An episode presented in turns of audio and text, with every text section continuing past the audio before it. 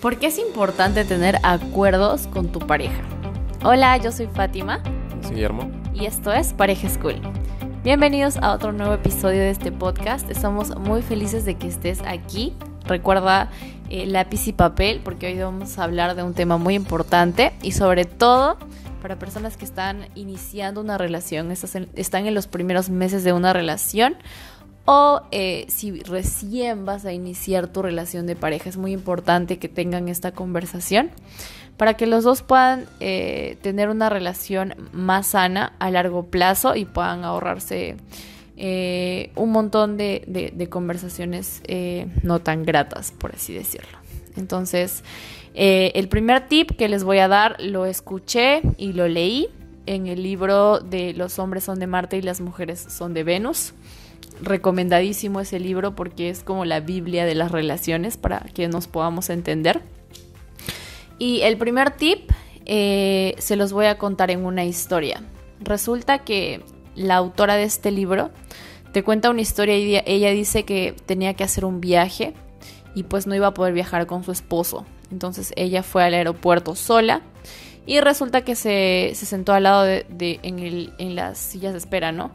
Con un, hombre que estaba muy guapo para ella, o sea, como que le llamó la atención, y empezaron a conversar, empezaron a, a, reírse y ese tipo de cosas, ¿no?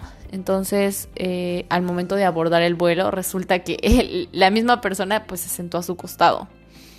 Entonces, como que la cosa ya se empezó a poner un poquito más tensa, porque obviamente esta persona como que le empezó a pedir el número, le, empezó a dar cumplidos, como que eh, iba a otro nivel. Entonces lo que ella hizo fue dijo, señorita, disculpe, ¿me puede cambiar de asiento? Entonces, obviamente la hermosa accedió y la cambió de asiento para que, para que ella no pueda pasar más tiempo con la otra persona. Entonces, eh, ¿qué quiere decir esto? De que ella, sabiendo de que está en una relación y por respeto a su esposo, ella decidió cambiarse de sitio. Entonces es, una, es un acuerdo que yo y Guillermo tenemos por respeto del uno al otro. Si sé que yo estoy con una persona y me pongo a hablar con una persona que me atrae y, y pasa a otro nivel y la otra persona empieza a pedirme mi número y empieza a hablarme y empieza a, conversarme, pues eh, primero yo, pues no me sentiría cómoda porque yo ya estoy con alguien y segundo, eh, no estaría respetando mi relación como, como, como se debería, ¿no?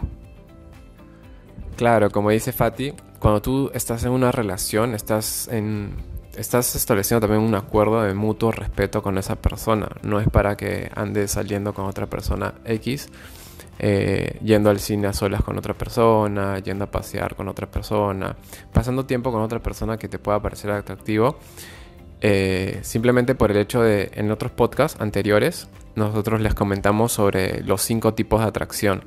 Eh, tres tipos de atracción son químicos, ¿recuerdan? Eh, la parte física, la parte mental, la parte financiera. Y eso la puedes sentir todos los días, todo el tiempo con personas, ya sea porque te gusta cómo se ve físicamente, porque te gusta cómo piensa, porque te gusta cómo el estatus que tiene esa persona.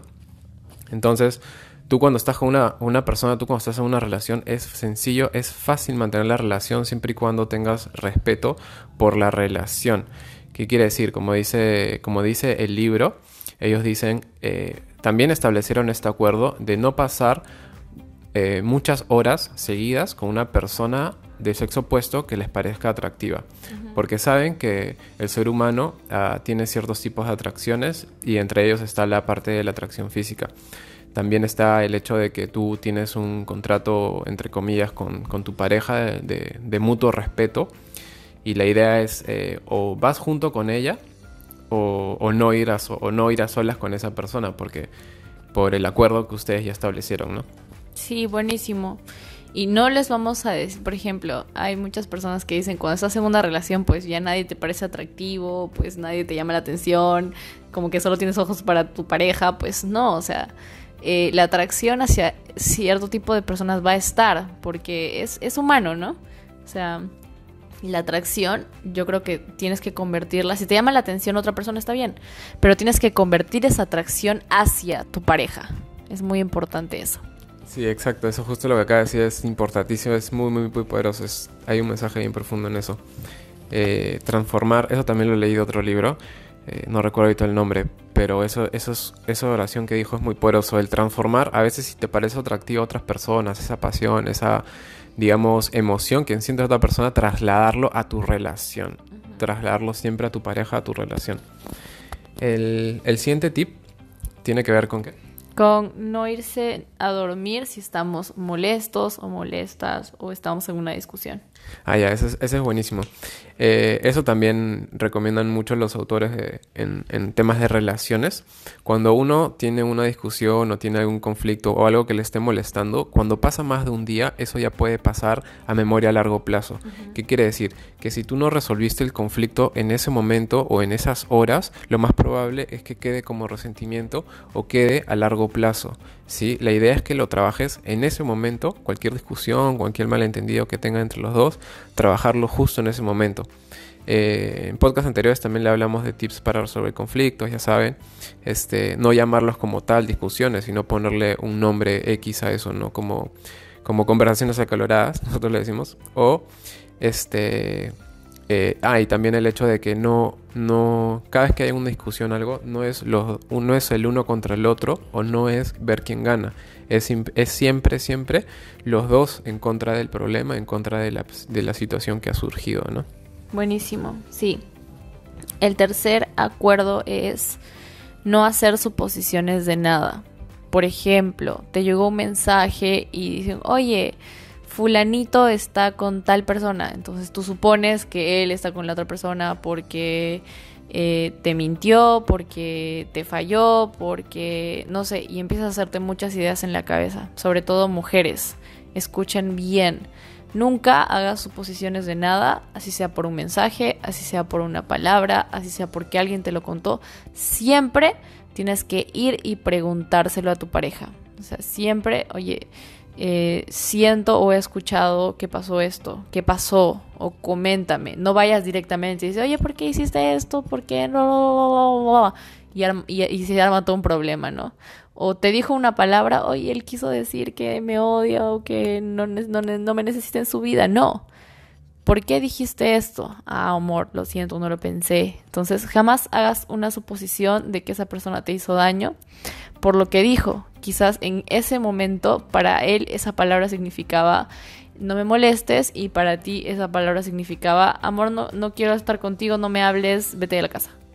Entonces, no nos hagamos ideas abstractas en la cabeza de lo que pudo decir o no pudo decir, sino simplemente encararlo y decir, oye, sabes que esto me molestó y supuse esto. O sea, ¿qué es lo que realmente pasó? Siempre preguntar, ¿qué es lo que realmente pasó?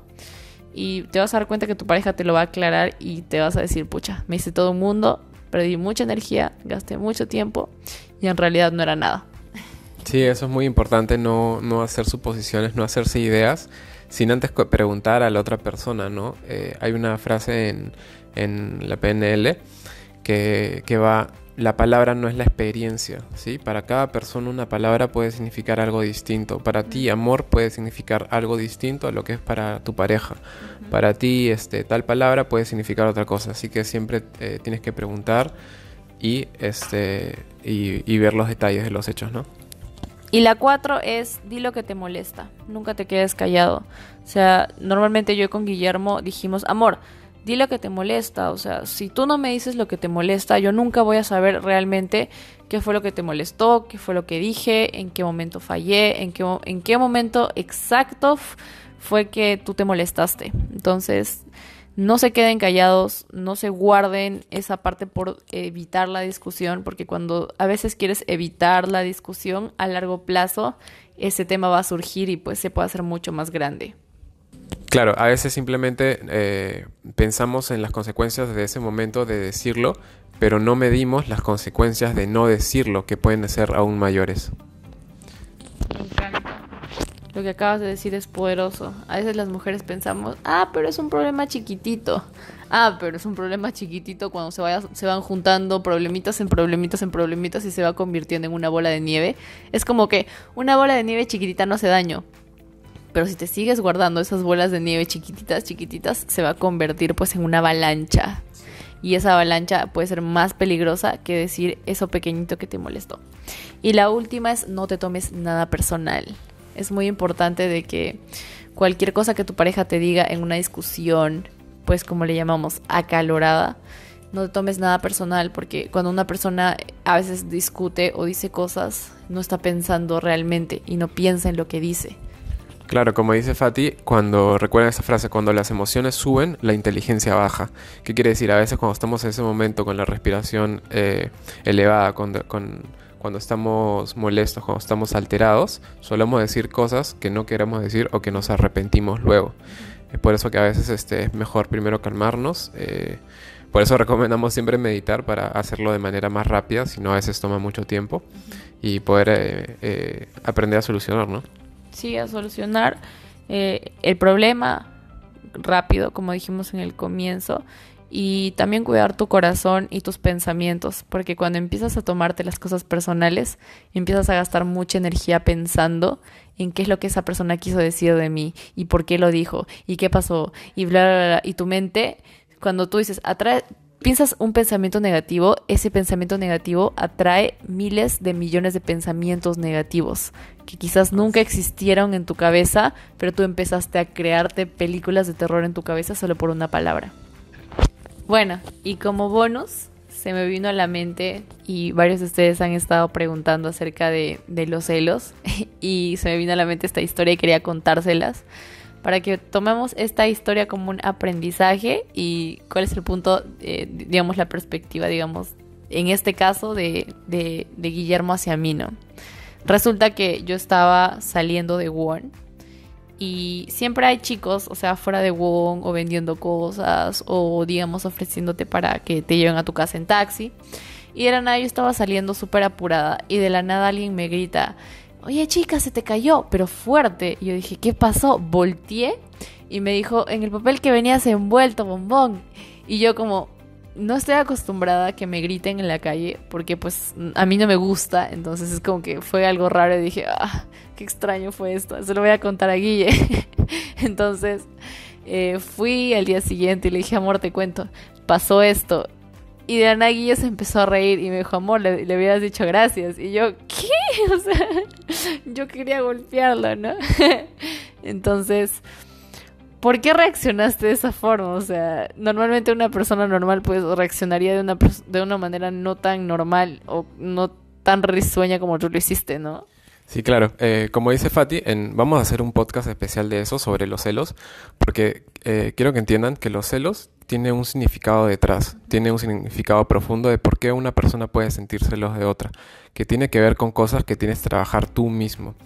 En este caso me pareció súper gracioso, pero es algo que quiero que entiendan. Tú cuando estás en una relación, cuando estás con una pareja, tú estás en un acuerdo de confianza con esa persona. Tú no puedes andar por ahí molestándote de cualquier cosa que pueda estar pasando en la calle que está fuera de tu control. En este caso, ponte, por ejemplo, alguien sale por la calle y piropea a tu pareja.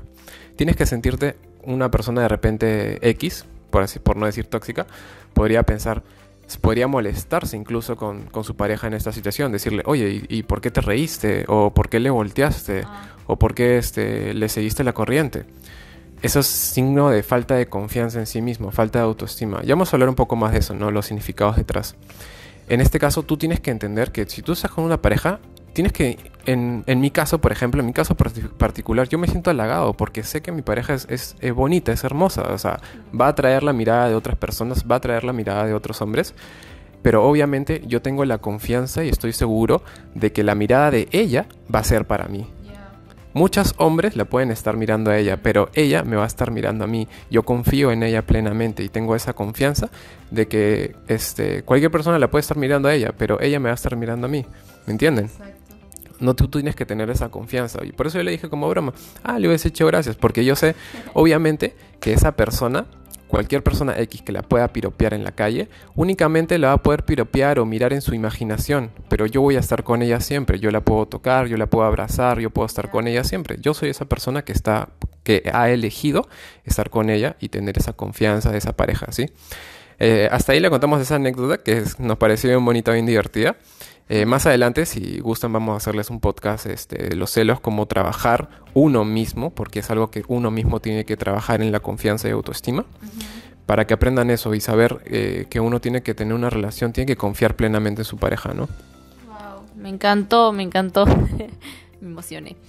Entonces, gracias por habernos escuchado. Esperen este podcast hablando de, de los celos o de inseguridades. Eh, pero recuerden, todo es bajo tu responsabilidad. Tú eres el responsable de lo que pase o no pase en tu relación. No la otra persona, tú. Entonces, gracias por habernos escuchado hasta aquí. Eh, te invito a seguirnos en nuestras redes sociales. Estamos como Pareja School en eh, Spotify, estamos en Instagram y también estamos en YouTube.